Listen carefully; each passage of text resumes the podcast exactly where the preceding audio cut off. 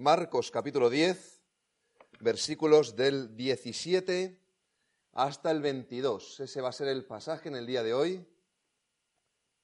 Lo tenemos, la Reina Valera 60 dice de esta manera la palabra del Señor. Marcos 10, del 17 al 22. Dice así, al salir él, se refiere a Jesús, para seguir su camino, vino uno corriendo e hincando la rodilla delante de él le preguntó, Maestro bueno, ¿qué haré para heredar la vida eterna? Jesús le dijo, ¿por qué me llamas bueno? Ninguno hay bueno sino solo uno, Dios. Los mandamientos sabes, no adulteres, no mates, no hurtes, no digas falso testimonio, no defraudes, honra a tu padre y a tu madre.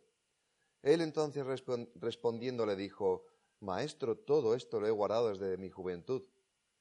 Entonces Jesús mirándole le amó y le dijo, una cosa te falta, anda, vende todo lo que tienes y dalo a los pobres y tendrás tesoro en el cielo y ven, sígueme tomando tu cruz.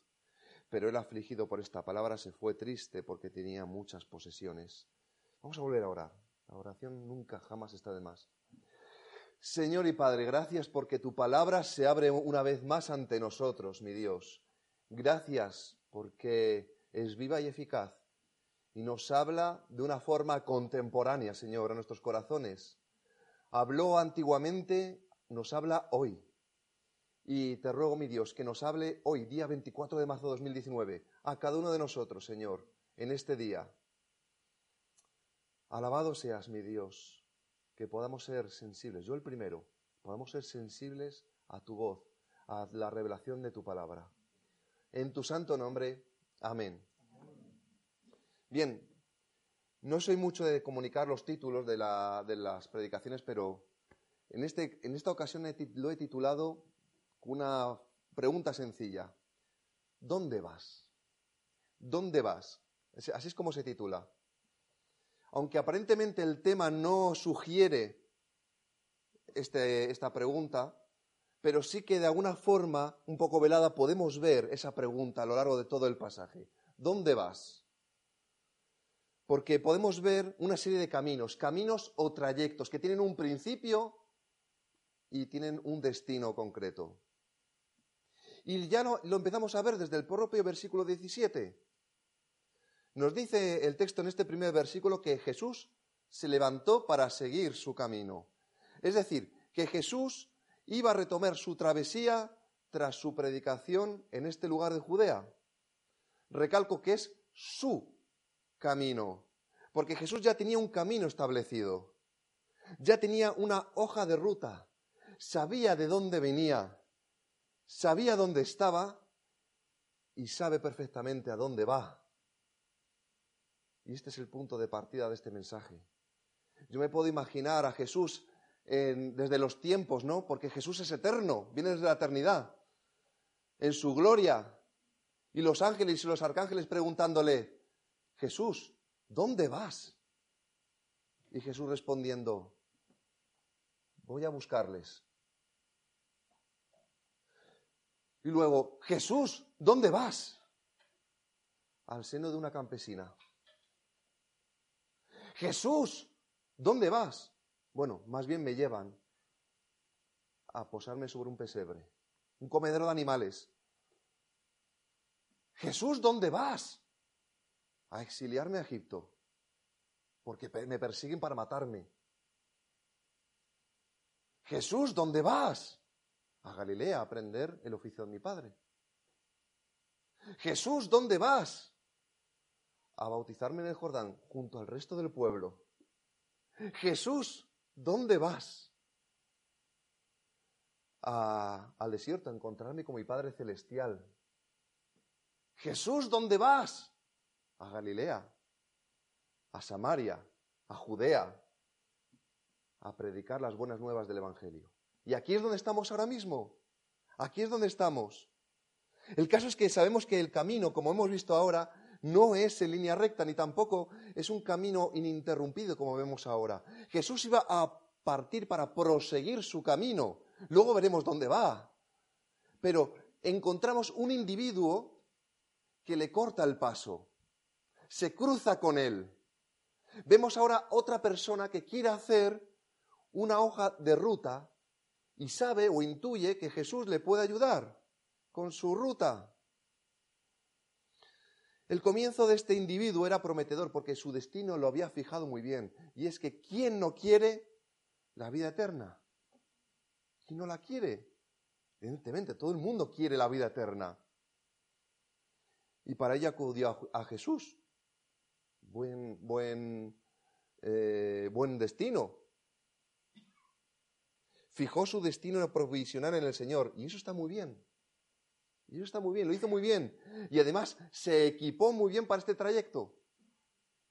Porque como veremos más adelante, era un cumplidor de la ley a rajatabla.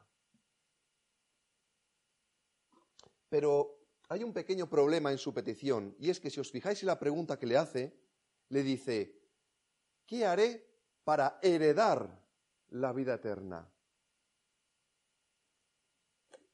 Sería interesante prestar atención eh, a esta pregunta, porque salvo algunos detalles, este pasaje es casi idéntico en los tres evangelios sinópticos, esto es, Mateo, Marcos y Lucas. De alguna forma, Dios nos quiere revelar algo importante repitiéndolo tres veces, casi con las mismas palabras. ¿Qué haré para heredar la vida eterna? Lo dice en Marcos y en Lucas. ¿Qué haré para tener la vida eterna? Dice en Mateo. Viene a ser más o menos lo mismo. ¿Qué haces tú para heredar algo? Nada, habitualmente nada. Bueno, sabemos que hoy día hay papeleo, hay temas de hacienda, muchos rollos, ¿no? Muchas historias. Pero lo que es el hecho de heredar en sí, ¿qué implica? Nada, nada.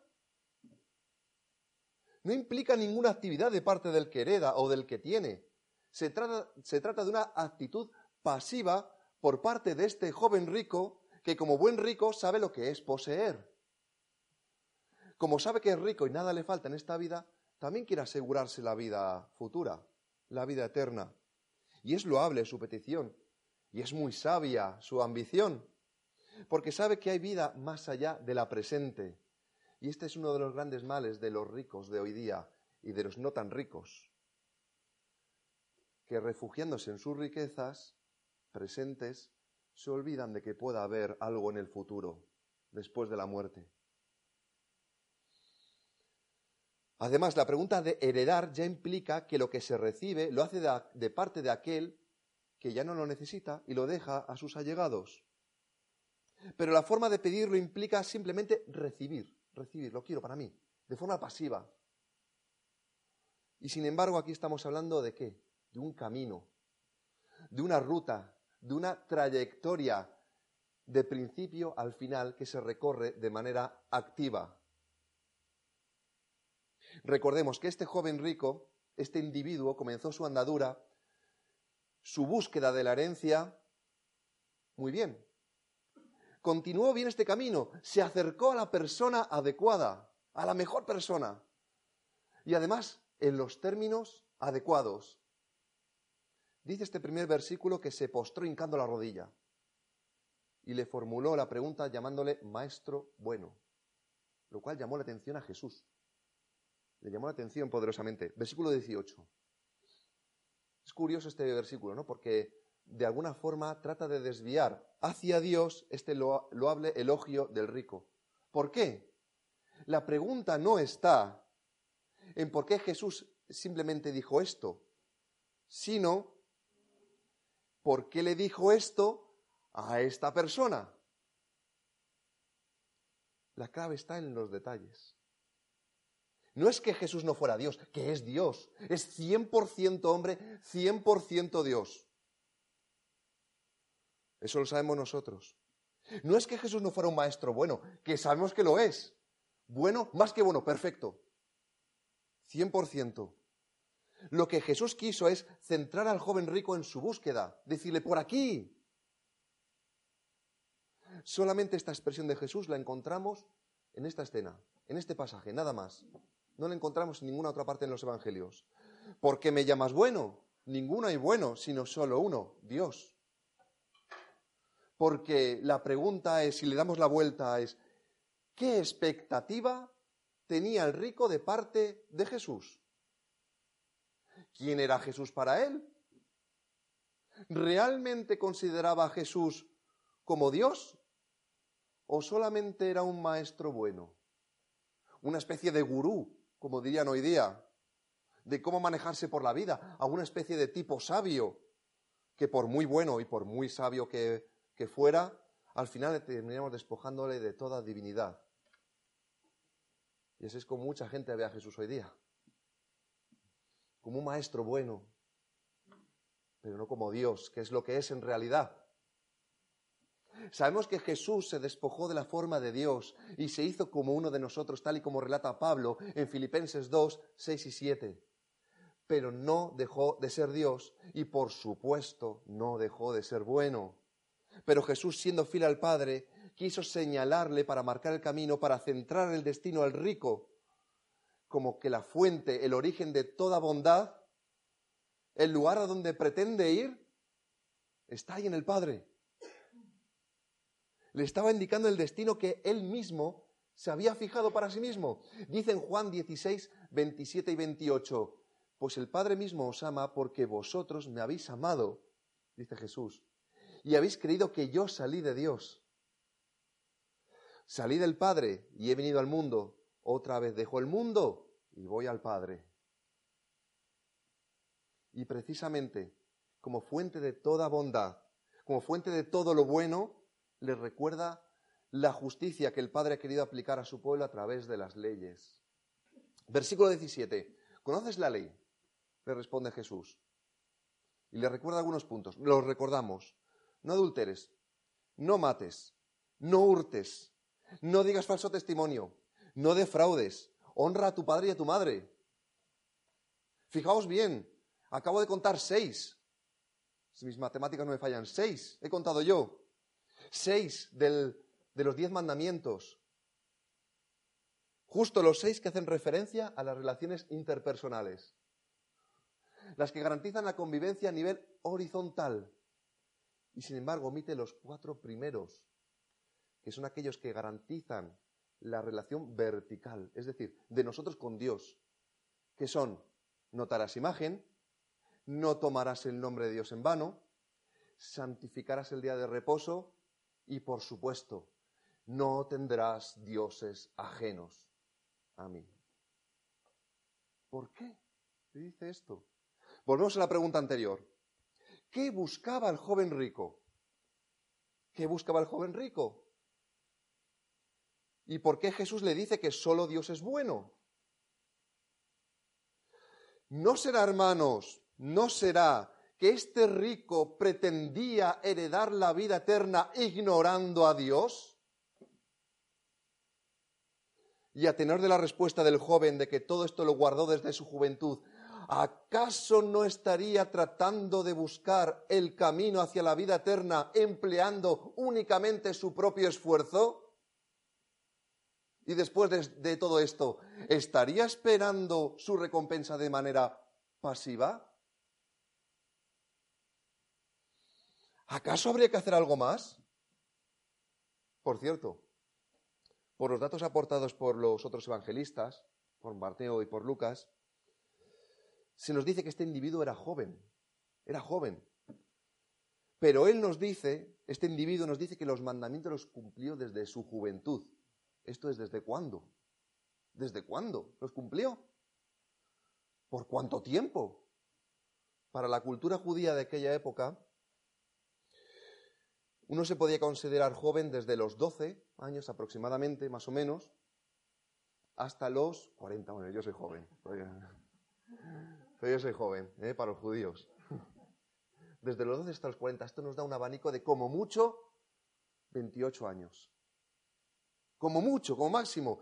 ¿Realmente con esto se conformaba este individuo? ¿Con 28 años de buenas obras?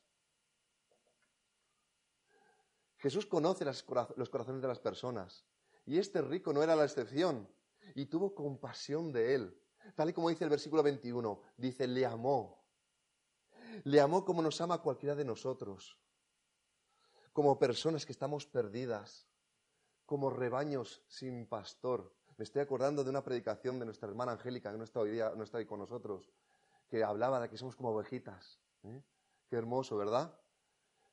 Pero que sin pastor estaríamos como individuos eh, haciendo otra cosa, no haciendo otra cosa que dar tumbos por la vida, yendo un lado para otro, perdidos, buscando algo que nos llene, algo que nos satisfaga, algo que nos haga completos, buscando llenar nuestra vida con algo, con lo que sea. Sin embargo, la mirada de Jesús va más allá de, la superficie. Y viendo su corazón, le respondió tocando su mayor debilidad, confrontando a este joven con su triste realidad. Este buen ciudadano, ejemplar, de buen nombre, de buena reputación, este hombre que era más majo que las pesetas, buenísimo. Te daban ganas de, coger de los carrillos. Qué bueno, es que no darle un abrazo. Qué bueno eres. Qué buen ciudadano. Qué bien te portas. Tenía su mayor debilidad. Tenía su pero, su más alta barrera en su amor por las riquezas. Jesús lo sabía, lo había percibido, como dice una de las más famosas canciones del cantautor cristiano Alex San Pedro, su mirada traspasaba la pared del corazón. ¿Y qué había detrás de esa pared? Dinero, bienes, cosas materiales. Ocupaban tanto espacio que no daban lugar para más. El joven rico, pensando que lo tenía todo hecho, que encontrarse con Jesús supondría un trámite a cumplir, quedó absolutamente descolocado ante este nuevo requerimiento de Jesús. Una cosa te falta. Anda, vende todo lo que tienes y dádelo a los pobres y tendrás tesoro en el cielo. Y ven, sígueme tomando tu cruz. Y esta afirmación conviene analizarla con detenimiento porque es crucial, y nunca mejor dicho.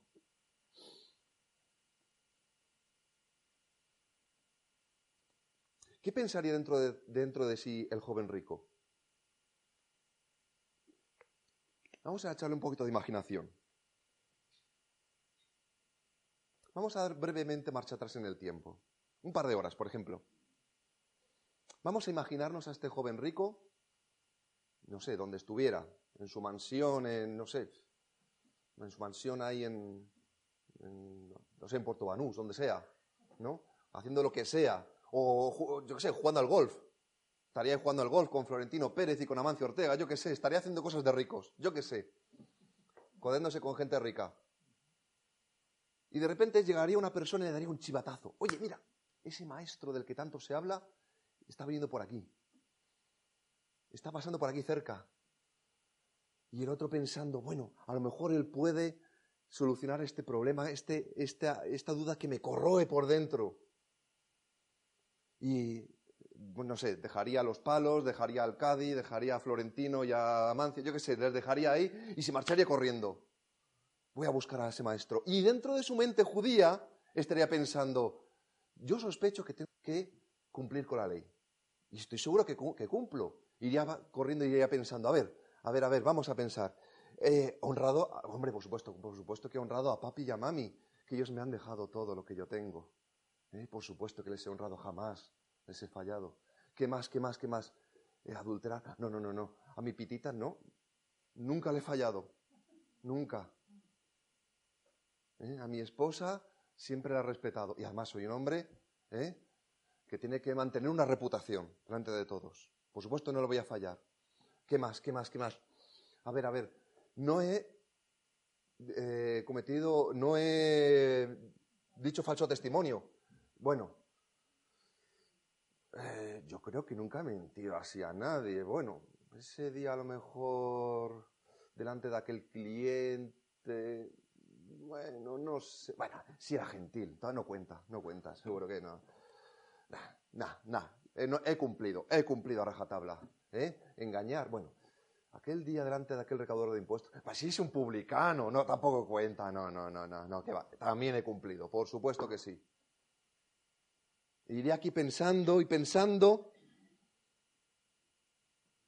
Este hombre tan bueno, tan bueno que, bueno, vamos a, no vamos a dudar de él. Vamos a darle, vamos a darle un poquito de confianza. Que a lo mejor sí, a lo mejor ha cumplido con todo a rajatabla. A lo mejor era la persona más buena del mundo. A lo mejor era ese, no sé, ese amigo perfecto a quien acudir siempre. Es el yerno que toda suegra quisiera tener, como Iñaki Urdangarín. A lo mejor ese, ese ciudadano ejemplar que sí que ha cumplido con todo, se acercaría a Jesús y le diría, bueno, ahora tengo que, por supuesto, es un buen maestro, tengo que arrodillarme, tengo que cumplir con todo, ¿eh? ¡Qué decepción! Estaría pensando por su camino, lo debo tener casi seguro en la mano, puesto que he cumplido con toda la ley. Pero necesito a alguien que me certifique que con esto basta. O si me falta algún fleco, y a lo mejor iría a Jesús pensando que era una especie de, no sé, de notario cósmico que le certificara, ¡pum! Ah, has cumplido, perfecto, ¡pum! Sello, vas al cielo. Perfecto, ah, genial, gracias, me voy a jugar al golf. ¡Qué decepción! Cuando le dijo, no, no, no, es que todavía te falta algo más. No esperaba que este maestro le iba a dar otra ley que no había conocido el camino de este joven rico quería, que quería emprender era más largo y más pesado de lo que esperaba. Por eso tenía que aligerar su equipaje. O mejor dicho, tenía que sustituirlo por otro más humilde, más sencillo, pero más difícil de llevar. El camino hacia la vida eterna no se quedaba en llegar a Jesús como el que llega a un simple maestro o un gurú. Jesús no es un punto en el que parar no es una ayuda puntual. El propio Jesús es el camino. Jesús es el camino. No es una ayuda puntual. ¿Cuántos, que, ¿Cuántos estamos pensando, ay, tengo tal problema, acudiré a Jesús y luego cuando está todo bien me olvido de él? Incluso entre los cristianos, hermanos, esto es así. A todos nos ha pasado. Lo que le dijo al joven rico, Jesús al joven rico, era que para tener la vida eterna tenía no solo que cumplir, sino adoptar un nuevo estilo de vida, completamente diferente al que estaba llevando. ¿Cuánta gente conocemos que los consideramos tan buenas personas que cuando los miramos pensamos, es que este tiene ganado el cielo? Este tiene ganado el cielo, seguro. Y sin embargo no conocen a Dios. De hecho, todos, o por lo menos la mayoría de nosotros, intentamos cumplir con la ley. Y en la mayoría de los casos lo conseguimos. ¿Nos robamos? ¿Verdad que nos robamos? No. ¿No engañamos? Bueno, se intenta que no. ¿No matamos? Bueno, alguno habrá que, en fin, en sus sueños, ¿no? Quizá. Yo mismo, no sé. ¿No adulteramos? Todos intentamos hacerlo lo mejor posible en todo momento. ¿Qué más nos falta? Al igual que este joven rico, en cuanto acudes a Jesús, este te señala lo que te falta. Y créeme que no te va a gustar muchas ocasiones, no te va a gustar a ti. Al encuentro con Jesús, Él te va a confrontar y te va a mostrar tu realidad, la realidad de tu pecado, la realidad de tu corazón, la realidad de tu miseria, la realidad de tu idolatría quién es tu Dios, lo que llena y lastra tu corazón, el camino que estás siguiendo realmente. Este joven pretendía entrar al cielo por sus propios méritos llevando a su propio Dios consigo. Pero el Dios verdadero no admite dioses ajenos en su reino, ni tampoco admite a los seguidores de esos dioses ajenos. Por eso recalcó lo difícil, más bien imposible, que es que un rico entre en el reino de los cielos. ¿O acaso puede entrar un camello por el ojo de una aguja? Este joven tenía muchos bienes materiales y no quería desprenderse de ninguno. Por eso se marchó triste, porque se enteró de que la realidad de Dios no admite la realidad de sí mismo y de su propio Dios. Su Dios eran sus bienes no estaba dispuesto a venderlos. ¿Y cuál es tu Dios? Si tú fueras ese que va al encuentro con Jesús, con toda tu lista de leyes cumplidas, ¿qué más te pediría a ti que hicieras? ¿De qué te tienes que desprender? Si quieres seguirle a Él. ¿De bienes? ¿De reputación? de una carrera profesional, de confort, de, no sé, cultivar tu físico. ¿De qué? Sea lo que fuere, Jesús te pide que te deshagas de ello. Por supuesto, si eso se pone por encima de él. Pero no queda aquí la cosa, porque al principio formulamos una pregunta, ¿la recordáis? ¿Dónde vas? ¿A dónde pretendes ir? Jesús le dijo al joven rico, sígueme. Él quiso recibir y tener de manera pasiva la herencia de la vida eterna. Y recordemos, ¿de qué manera se recibe una herencia? Ha de haber previamente una muerte. Y sin embargo Jesús le señaló un camino a recorrer de manera activa. Sígueme, sígueme. Además, el evangelista Marcos añade, sígueme tomando tu cruz. Lo que le señala el destino del que estamos siguiendo. Jesús le está señalando la cruz. Para poder heredar ha de haber una muerte. Estar dispuesto a renunciar a lo más deseado es el precio a pagar. Y el joven rico no quiso renunciar, no, estuvo, no estaba dispuesto a pagar. Si seguimos leyendo hasta el versículo 34 encontramos la trayectoria hasta ese destino final. Dice, sigue diciendo la palabra del Señor, entonces Jesús mirando alrededor dijo a sus discípulos, cuán difícilmente entrarán en el reino de Dios los que tienen riquezas. Los discípulos asombraron de sus palabras, pero Jesús respondiendo volvió a decirles, hijos, cuán difícil es entrar en el reino de Dios a los que confían en las riquezas. Más fácil es pasar un camello por el ojo de una aguja que entrar un rico en el reino de Dios. Ellos se asombraban aún más, diciendo entre sí, ¿quién pues podrá ser salvo? Entonces Jesús mirándolos dijo, para los hombres es imposible, mas para Dios no, porque todas las cosas son posibles para Dios. Lo acabamos de cantar, ¿lo recordáis? Entonces Pedro comenzó a decirle, Pedro, ¿cómo no?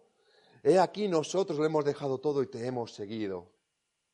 Respondió Jesús y dijo, de cierto os digo, que no hay ninguno que haya dejado casa o hermanos o hermanas o padre o madre o mujer o hijos o tierras por causa de mí del Evangelio que no reciba cien veces más ahora en este tiempo casas, hermanos, hermanas, madres, hijos y tierras con persecuciones y en el siglo venidero la vida eterna. Pero muchos primeros serán postreros y los postreros primeros. Y atención, porque con la pregunta en mente, ¿dónde vas? vamos a abordar estos tres últimos versículos. Dice, iban por el camino, versículo 32, subiendo a Jerusalén, y Jesús iba delante. Y ellos se asombraron y le seguían con miedo. Y yo añadiría, seguro que alguno se preguntaría, pero Jesús, ¿dónde vas? ¿Dónde vas, Jesús? Entonces, volviendo a tomar a los doce aparte, les comenzó a decir las cosas que habían de acontecer. De acontecer.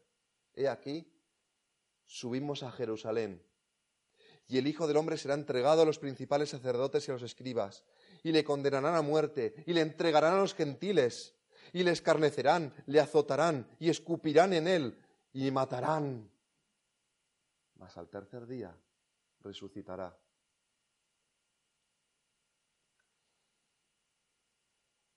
Si le hacen la pregunta del principio al joven, al individuo que se acaba de marchar triste en estos momentos, ¿dónde vas? ¿Qué respondería? Pues a seguir disfrutando de mis riquezas. Quizá, mientras tenga vida, pues la vida hay que disfrutarla. Como mucha gente dice hoy día, a seguir disfrutando de lo que tenga, sea mucho, sea poco.